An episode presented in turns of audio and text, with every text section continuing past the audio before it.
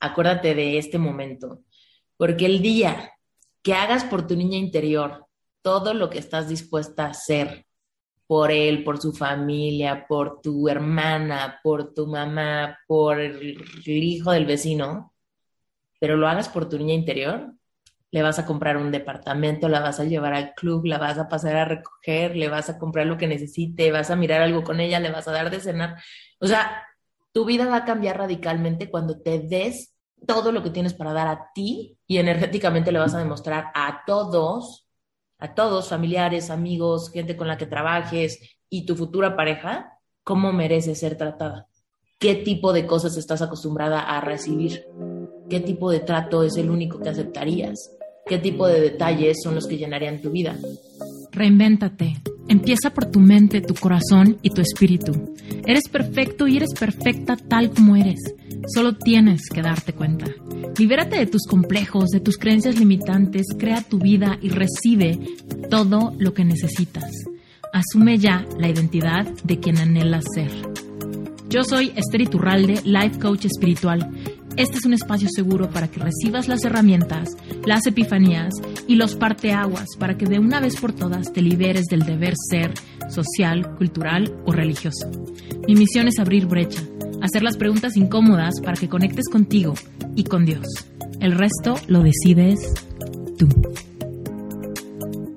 Este, yo cuando pasé por un proceso de, de rompimiento, ya antes de estar con con mi ex más reciente, con él duré casi 10 años. Y ya, este, fue, fue como que, como que en Disney, ya, porque a él, yo lo conocí cuando nosotros teníamos 10 añitos de edad, y a los 10 añitos de edad fuimos enamoraditos. Cuando llevábamos el curso de inglés, ya. Después de eso nos distanciamos y nos volvimos a encontrar en 2012 por Facebook. Ok. ¿Ya? ¿Después de cuánto este, tiempo? ¿Después de cuánto tiempo? Después de 12 años más o menos. 12 años. Y no nos conocimos ni un mes y ya estuvimos, ¿no? Al toque. ¿No? Y bueno, fue la relación más larga que he tenido, hemos durado casi 10 años.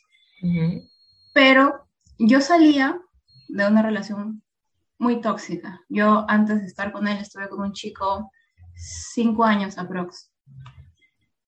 Y cuando yo estuve con este chico, este, mis papás se divorciaron, mi mamá se fue de la casa, mi mamá se volvió a casar, a mí me botaron de la casa, este, mi papá trajo a otra mujer con el que tenía un hijo, o sea, fue un caos. Y yo prácticamente me refugié en este chico, pues, ¿no? Y este chico era malo.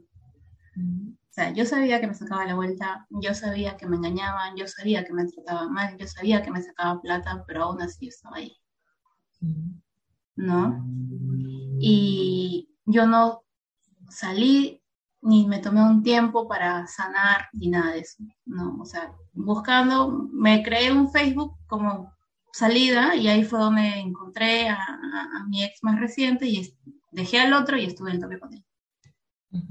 ¿No? Y él también salía pues de una relación fea, ¿no? Él este, quería mucho a su, a su ex de hecho, creo que hasta ahora siento algo por ella. Este, y ella también le sacó la vuelta y todo, ¿no? Y nosotros estuvimos así, como que tratando de, de, de los dos armar algo bonito, pero, o sea, esta relación no fue tóxica, no fue nada tóxica, fue desinteresada en realidad, ¿no? Nos veíamos dos veces al mes. Yo le ayudé a conseguir trabajo a él en, en Mina, porque mi papá trabaja en Mina. Tú sabes, bueno, no sé si sabes que los que trabajan en Mina pues están 15 días allá, después 15 días en su casa, ¿no? Y tarde o temprano tú te llegas a adaptar a que esa persona no esté, ¿no? Y yo como veía que mi mamá lo trataba a mi papá, no hay que darle problemas porque está en la mina, no hay que contarle problemas de la casa porque está en la mina y porque él llega cansado y tiene que descansar, o sea, esas costumbres que yo veía de niña, las adopté. Claro. ¿no? Esas son, eso es lo que llena nuestro paradigma de creencias, lo que vemos, percibimos y aprendemos a normalizar, ¿no? Aunque no nos guste, pero con la repetición se normaliza y es lo que manifestamos, ¿no? Lo que, sabemos que existe. yo veía que mi papá era, llegaba a la casa y no, nadie lo tenía que molestar porque el señor llegaba cansado y el señor quería descansar. ¿No? Mi mamá me decía, no le des problemas. Y, y yo repetía eso inconscientemente, ¿no? O sea, él llegaba de la mina, no lo dejaba, no lo molestaba, dos, tres días, descansa en tu casa porque nunca, nunca convivimos. Descansa en tu casa y podemos salir un día, dos días a comer y ahí se va a su casa. Sí, lo mínimo que te pueda dar. Exacto. Eso era, o sea, yo me había adaptado a eso, ¿no? Porque yo cuando un tiempo sí le exigí verlo, me dijo, pero mira, yo llevo cansado, yo hago esto, yo hago esto, yo, yo trabajo desde las 5 de la mañana hasta las 8 de la noche, y, o sea, yo decía, pucha, estoy haciendo todo lo que mi mamá Porque yo te conseguí el trabajo. Exacto, ¿no? Y este, ya pues, ¿no? Nosotros y con lo, lo, de la pandemia, mi mamá tiene aneurismas, ¿no? Y la mamá de él tiene cáncer, ¿no? O sea, con, en la pandemia no nos vimos prácticamente nueve, diez meses, ¿no? Porque yo no quería llevar el virus a su casa por si me contagiaba en el camino, y lo mismo pues para acá, ¿no? Nosotros vivimos bien distanciados. Quiero hacer una pausa, ahí no se te olviden dónde te quedaste, pero hay algo que te quiero decir antes que se me vaya la bien. Fíjate, su mamá tiene cáncer y tu mamá tiene aneurismas. Fíjate, en la primer parte del libro hay una parte donde digo, ¿por qué es tan importante sanar tu corazón? No solamente para que tengamos este amor que sí merezcamos, el que sí anhela nuestro corazón, que le vemos la vara de lo que merecemos. O sea, por supuesto, pero no solo eso. Cuando no sanamos nuestro corazón y cuando nos conformamos con migajas, o cuando estamos repletos de creencias limitantes de lo que es posible, de lo que merecemos, de, nuestro propio valor, va en contra de nuestra naturaleza, de nuestra naturaleza eh, nata, de nuestro espíritu, de nuestra esencia. ¿Y qué pasa? Nos enfermamos. Nos enfermamos. No es que nosotros voluntariamente manifestemos una enfermedad. Nadie voluntariamente manifiesta una enfermedad.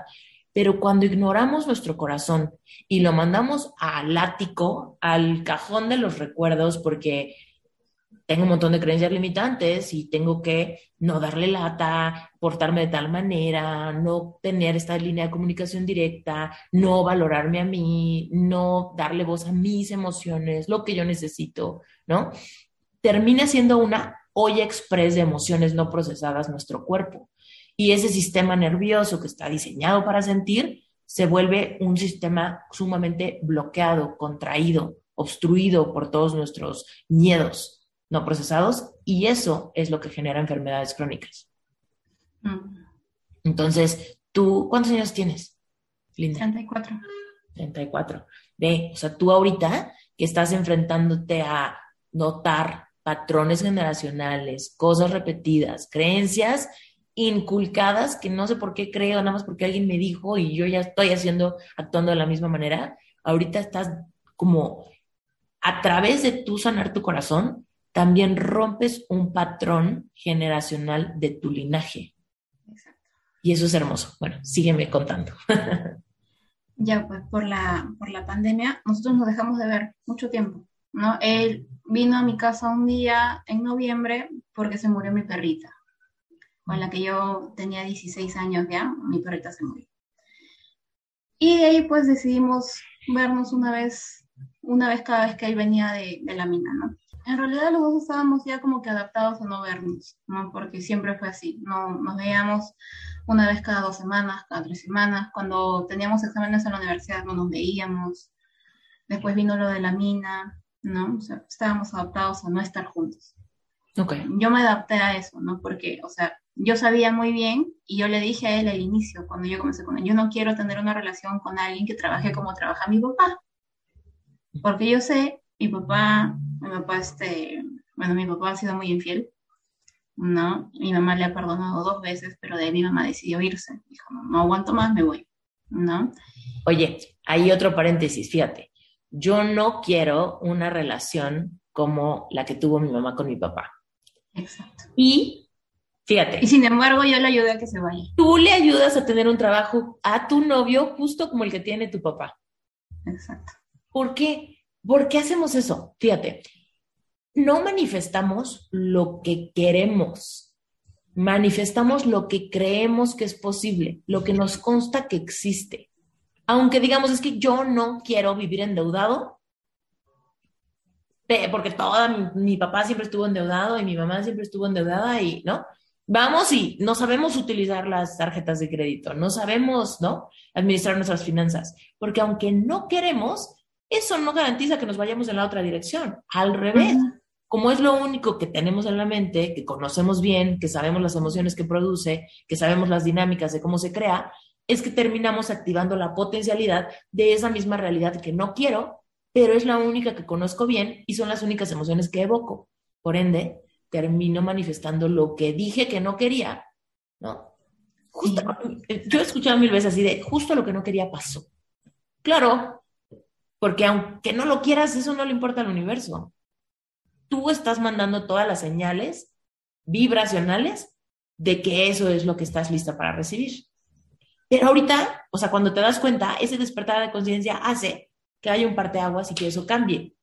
Porque una vez que lo vemos, ya no lo podemos dejar de ver.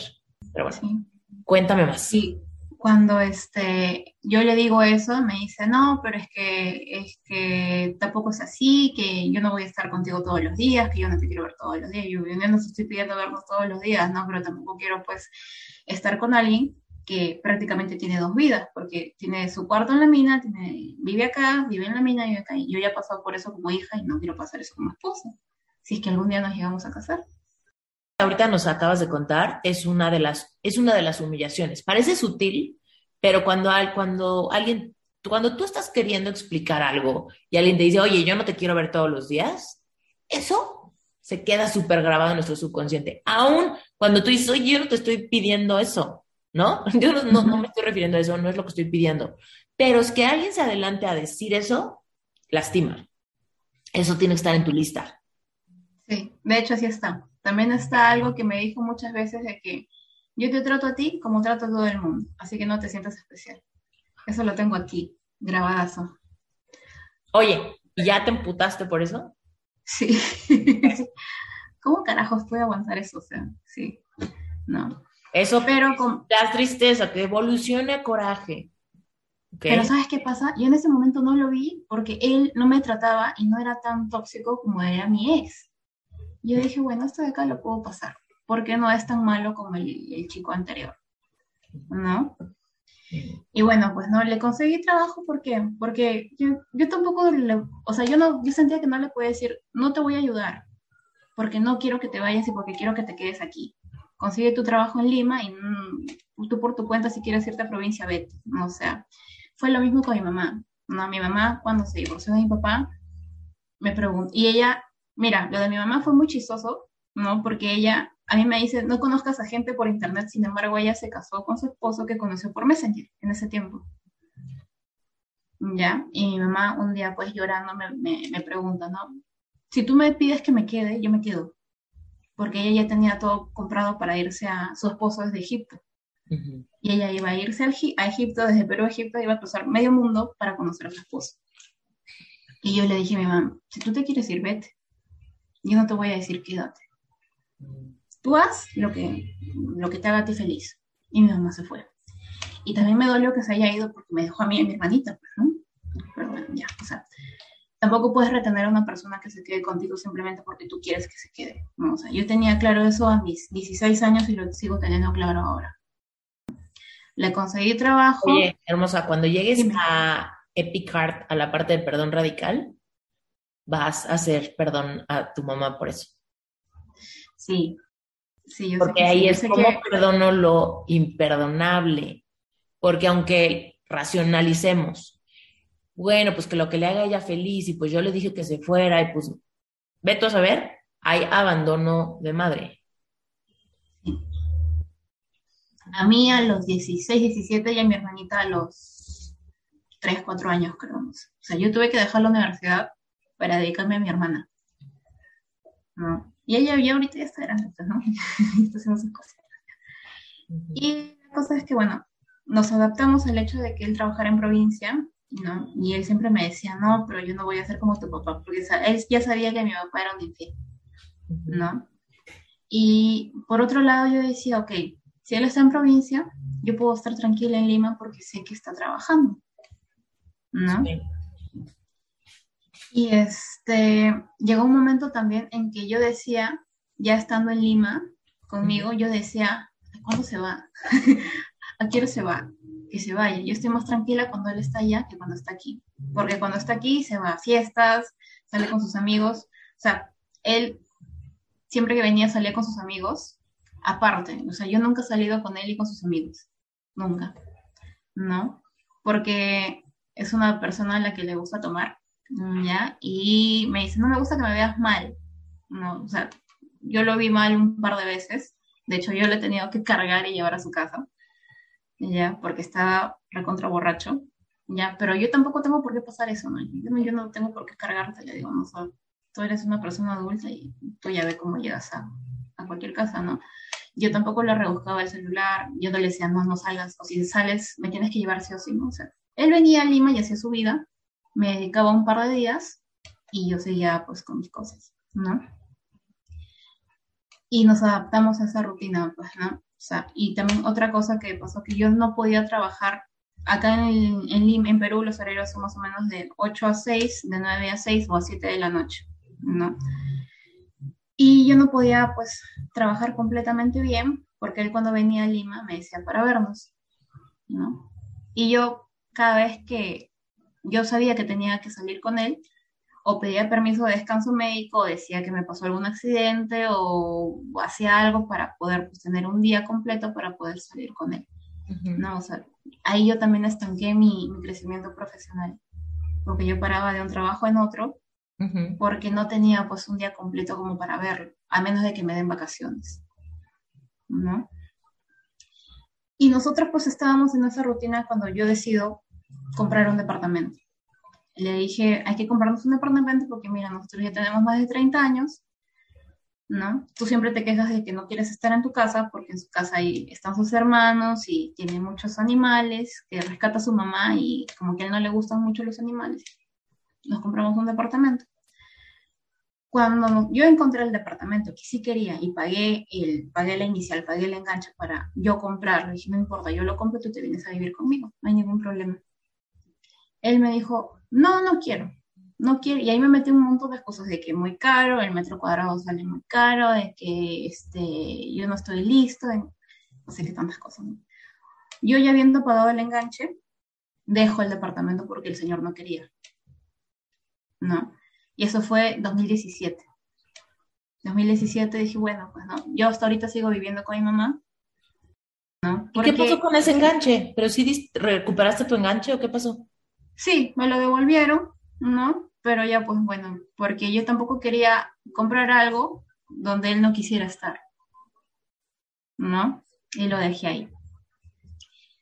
Y con el tiempo, bueno, pues no, después de la pandemia nos seguimos viendo, pero como ya no salíamos tanto por el miedo a contagiarnos, ¿no? Y yo no podía estar en su casa, él tenía que estar en mi casa.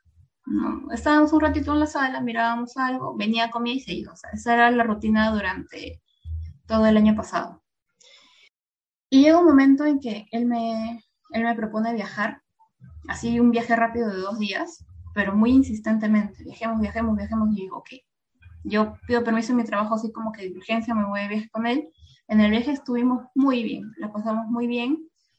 Llegamos a Lima, nos vimos un par de veces más, teniendo planes para seguir viajando, teniendo planes para salir con sus hermanos, con mi hermana y todo, y justo cuando él viene para cumplir esos planes, me termina.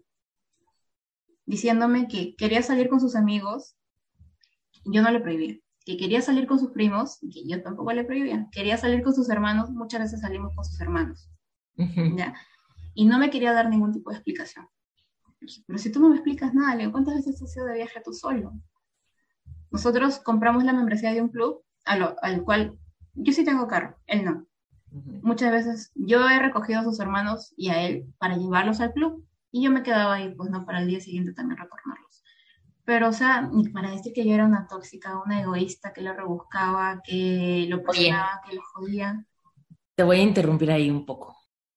Todavía no has llegado a la parte de niño interior, ni en Epicard ni en el libro. Cuando llegues, acuérdate de este momento, porque el día que hagas por tu niña interior todo lo que estás dispuesta a hacer por él, por su familia, por tu hermana, por tu mamá, por el hijo del vecino, pero lo hagas por tu niña interior,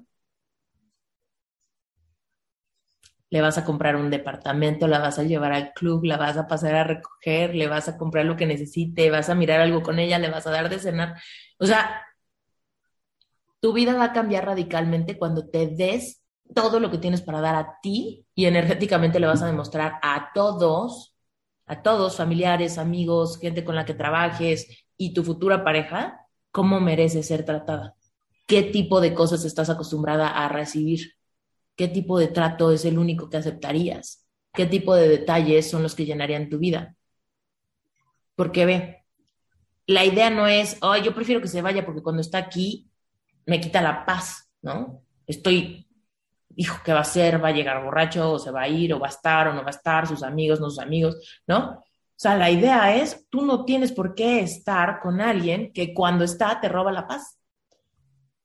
Porque últimamente le está robando la paz a tu niña interior. Tu niña interior no tiene por qué tolerar ni cargar borrachos.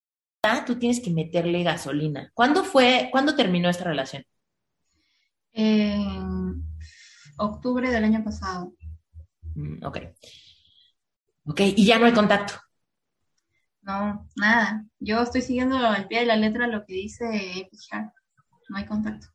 ¿Y te está costando trabajo o estás encarrilada valientemente?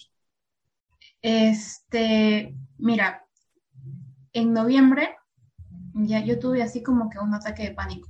Mm. Y estando en la calle, ¿no? Estando en la calle, yo justo este, dije, ok, voy a salir adelante yo sola, porque lo voy a hacer y me metí pues a, un tipo de trabajo digital. Y justo en noviembre había un evento. Yo fui al evento. Yo fui al evento y estaba tranquila. Estaba tratando de estar tranquila, porque tranquila, tranquila todavía no estaba tampoco, ¿no? Porque, o sea, yo tenía muchas preguntas de ver, ¿por qué me terminas si yo no soy tóxica? O sea, ¿por qué me dices que soy tóxica si yo no soy tóxica? ¿Por qué me dices que no me quieres dar explicaciones si yo no te pido explicaciones de nada, ¿no? Pero bueno, yo estoy en el evento y me llega un mensaje de pero de su otro celular que yo no había eliminado. Nosotros, este, em, yo le propuse hace muchos años tener un negocio. Y el negocio lo formamos, pero como él trabajaba en la mina, ¿no? Él, yo decía, mira, necesito esto, ya, pero conmigo no cuentes porque yo no voy a dejar de trabajar ahí. ¿No? Y da la casualidad de que eh, conmigo, no me, conmigo no cuentes, de eso no se acuerda. ¿No? De eso sí, lo borró de su mente y él dice, no, yo te he apoyado en todo. ¿No te acuerdas que tú me has dicho esto, esto, esto? Bueno, en fin. Me escribe para pedirme que por favor le mande la cotización de tantas prendas, ¿no?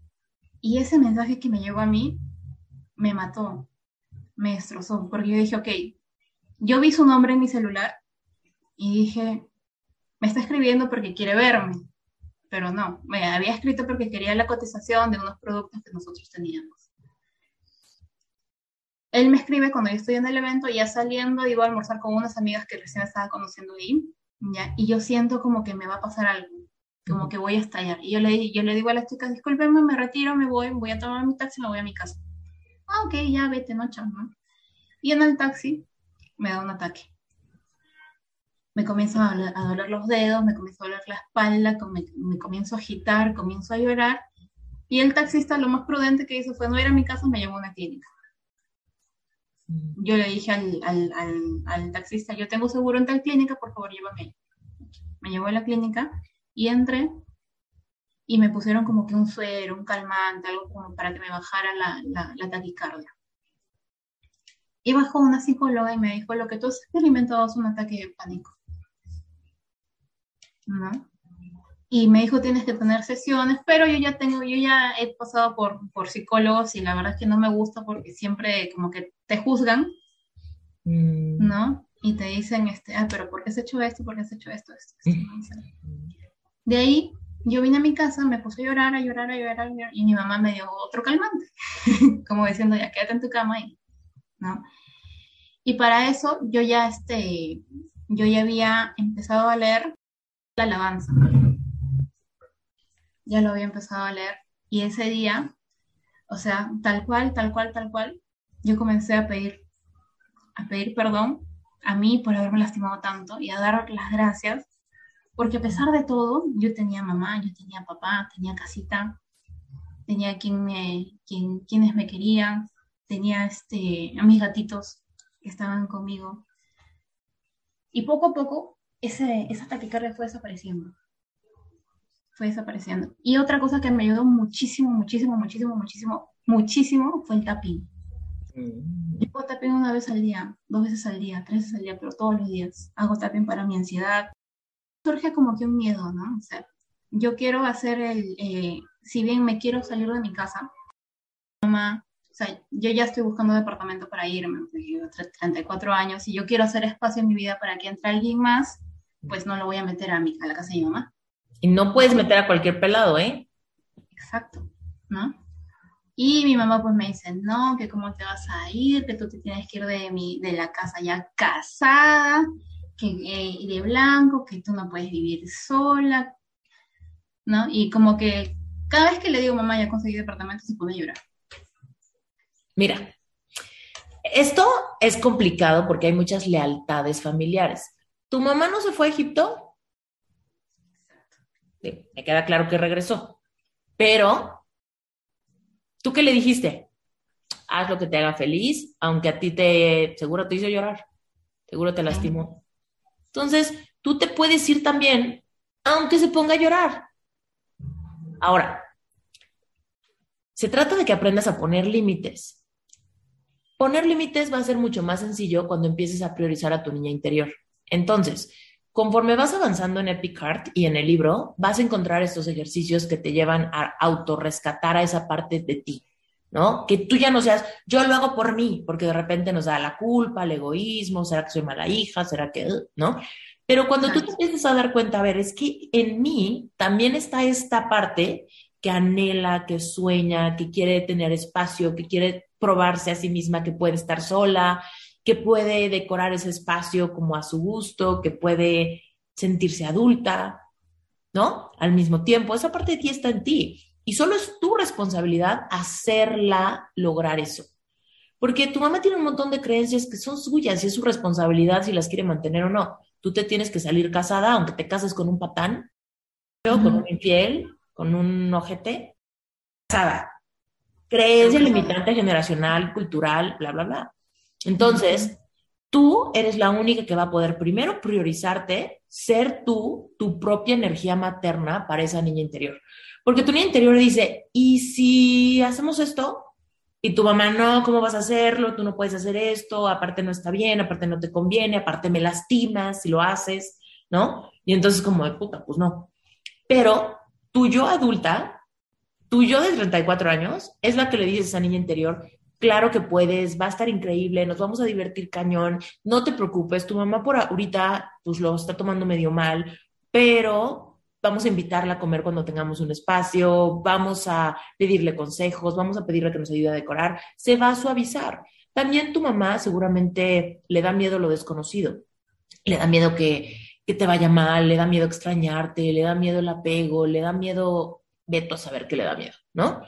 Pero tú puedes, por un lado, ponerle límites de que tú de todos modos vas a hacer tu vida porque tienes la edad de hacerlo, las ganas y la voluntad y una conciencia diferente de lo que es posible para tu vida. Y al mismo tiempo tratarla con mucha compasión y quizás hacerla partícipe de tu camino. Mira, a mí, mi mamá me corrió de mi casa, pero después se arrepintió. Y me, me dijo, ay, si quieres regresar, regresa, ¿no? Yo, yo dije, gracias, gracias a que me aventaste del nido, yo tuve como, tuve que tener el coraje, el enojo, las agallas para sacar mis triques, ¿no? Que era la parte que más me daba miedo. Pero ya una vez fuera, aunque no tenía nada, nada, no tenía dinero, no tenía muebles, no tenía nada, y hubiese sido más fácil volver, yo dije, no, o sea, no, no, no, no, y aunque ahorita te lastime, y aunque ahorita tengas culpa, y aunque ahorita parezca que no regreso por, por mi ego herido o algo así, era como, sé que puedo, necesito cuando menos darme la oportunidad ya que saqué todas mis cosas. Y lo único que hice para que, hacer sentir a mi mamá que no, entre nosotros podíamos seguir teniendo amor, seguir teniendo cierta parte de, la vida la una de la otra, solo invité a mi mamá. Le di llaves de mi casa a mi mamá, Le dije, ma, ayúdame a comprar unas plantas, ayúdame a escogerlas. Ma, mira, no me acuerdo cómo cocinabas tal cosa, dame la receta. Ma, ¿por qué no vienes a tu casa y hacemos un pastel juntas? ¿No? Que, no sé, tal vez tú tienes otras cosas en común con tu mamá, pero tú activas tu creatividad para un poco buscar en el futuro una reconciliación de los dos mundos. Uno, el que tú quieres que te requiere poner límites y otro, el que va a venir a posteriori poco a poco con compasión, suavizando y tratando de incluir a tu mamá en tu nueva vida, donde por supuesto que eres capaz. Sabes, a mí, cuando yo me peleaba con mi mamá, cuando vivía con ella, y lo he hecho muchos años, ¿no? Desde, yo creo que desde la adolescencia, mi mamá decía que yo era súper floja, súper inútil, que no movía un dedo, que no me acomedía, que no ayudaba, que... Y muchas veces me dijo, cuando tú vivas sola, vas a vivir en un cochinero. a mí también me lo dijo. Yo, decía, oye, es que es, es muy difícil como una mujer adulta tener 27, 28, 30, 32, ¿no? Años y de todos nos vivir en una casa donde la cocina es como mi mamá quiera, donde la lavandería es como mi mamá quiera, donde no, donde no es mi casa, donde tengo el precondicionamiento desde cuando era chiquitita, ¿no? A cuando era adolescente, cuando fui creciendo y cuando siempre son órdenes o favores o, ¿no? Esta onda de yo soy hija y ella es la autoridad. Si tú no eres la mujer de tu casa, nunca vas a sentir lo que se siente crear un espacio seguro, crear un hogar. Entonces, yo la verdad, pues eso me molestaba mucho, me acuerdo que yo me enojaba y yo decía, pero es que, ¿por qué me dices eso? ¿No? Y no vivo en un cochinero. No vivía en este departamento en ese momento, yo me, me, cambié a otro, pero me acuerdo que mi mamá, después de un tiempo, y no mucho, ¿eh? como unos tres meses, me acuerdo que mi mamá llegaba y me revisaba todo, ¿eh? Me revisaba cajones, el closet, la cocina, el refrigerador, ¿no? Y me decía, qué bonito tienes todo. Qué bonito, me encanta con tus plantas. Ay, hiciste súper. Ay, me gusta. Ay, tienes fruta, ¿no? Y yo, pues sí, claro que tengo fruta. Aprendí de ti. Aprendí de ti, aprendí de ti a escoger fruta y verduras y limpiar. Y por supuesto que no quiero tener aquí todo cochinero. Me está costando sudor y lágrimas tener este espacio. Claro que no es un cochinero. Y mi mamá se fue suavizando muy cañón. Nuestra relación mejoró abismalmente cuando empezamos a vivir separadas. Eso no, no cambió nuestra relación. Yo creo que en el inicio hubo el miedo de que pudiese separarnos, pero en realidad todo depende de cómo lo quieras hacer tú. Pero al inicio, hermosa, tienes que romper todas las lealtades familiares y deslindarte de todas las creencias que son de ella y no tuyas. Yo no me tengo que independizar casada. Me puedo independizar si quiero independizarme y me puedo casar cuando quiera casarme, porque quiere decir que encontré a la persona correcta. No me voy a casar porque es lo que, lo que sigue en mi vida.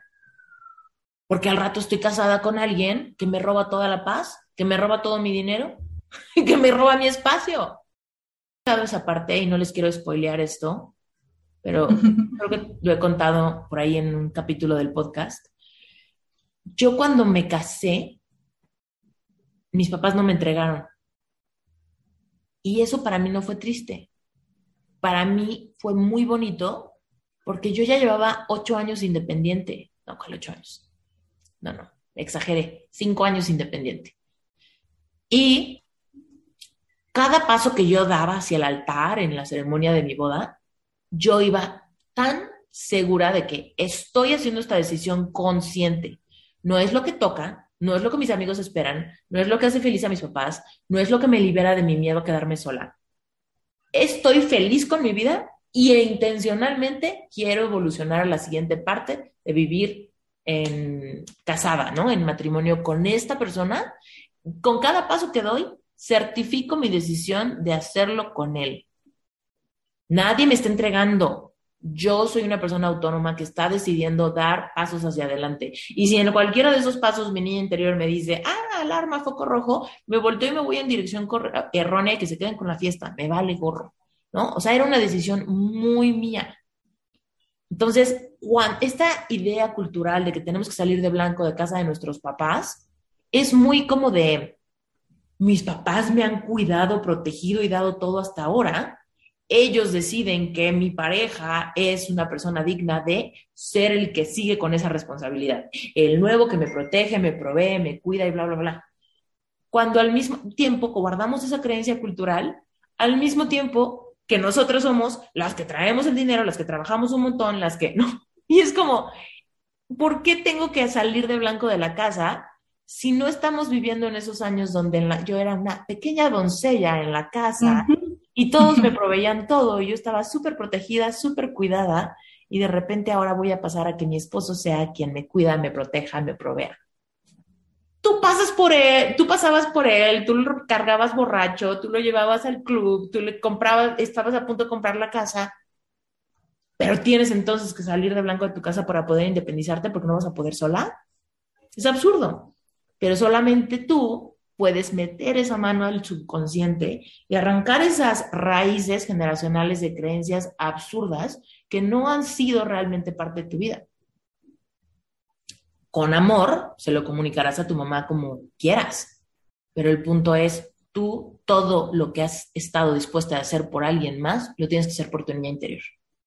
Si este cuate te hubiera dicho, órale, sí, vámonos a vivir juntos, tu mamá hubiera estado tranquila y tú te hubieras ido. A ver, hazlo por tu niña interior, explícaselo, quien tenga oídos para entender que lo entienda, quien no, quizás se suavice después, y últimamente si no se suavizan después, sigue el consejo que le diste a tu mamá cuando se fue a Egipto. Haz lo que te haga feliz a ti. Muchas gracias por haberte quedado hasta el final de este episodio. De verdad que me llena el corazón saber que el contenido de este podcast te está gustando. Recuerda que en las notas del episodio están todos los accesos de mis cursos de Relevante Espiritual, que es el grupo de estudio mensual. Yo te aseguro que si este podcast te gusta, Relevante Espiritual te va a encantar. Y la mejor noticia de todo es que Relevante Espiritual no funciona como un curso funciona como una membresía. Entonces, ¿qué quiere decir? Que tú te puedes meter un mes para probar y si no te gusta, si no tienes tiempo, lo puedes cancelar en cualquier momento. Entonces tienes completa y absoluta libertad. Y por otro lado, si este episodio removió fibras en ti y te estás poniendo a pensar si tú también tienes vocación de life coach, acuérdate que si vas a las notas del episodio y te apuntas en sherpacertification.com diagonal preregistro, te va a llegar el acceso a una clase exclusiva inmediatamente a tu correo. Es una clase que dura como dos horas, donde de verdad te voy a resolver todas las dudas que tengas sobre ¿Qué, se necesita para ser life coach? ¿Cómo saber si es tu vocación? ¿Cuáles son las diferencias entre un life coach y un terapeuta convencional? ¿Cómo funciona el modelo de negocio? Y por supuesto, ¿cuánto es realista que voy a ganar con esta profesión si realmente lo quiero ver como la fuente de ingresos para eh, proveer abundancia a mi familia? Bueno, si esto te interesa, lánzate, no pierdas el tiempo y te deseo que tengas un excelente día. Como siempre, si el episodio te gustó, sácale un screenshot, etiquétame, etiqueta la cuenta de Reinventate Podcast. Me va a encantar conectar contigo. Te mando un beso bien grande y nos vemos para la próxima.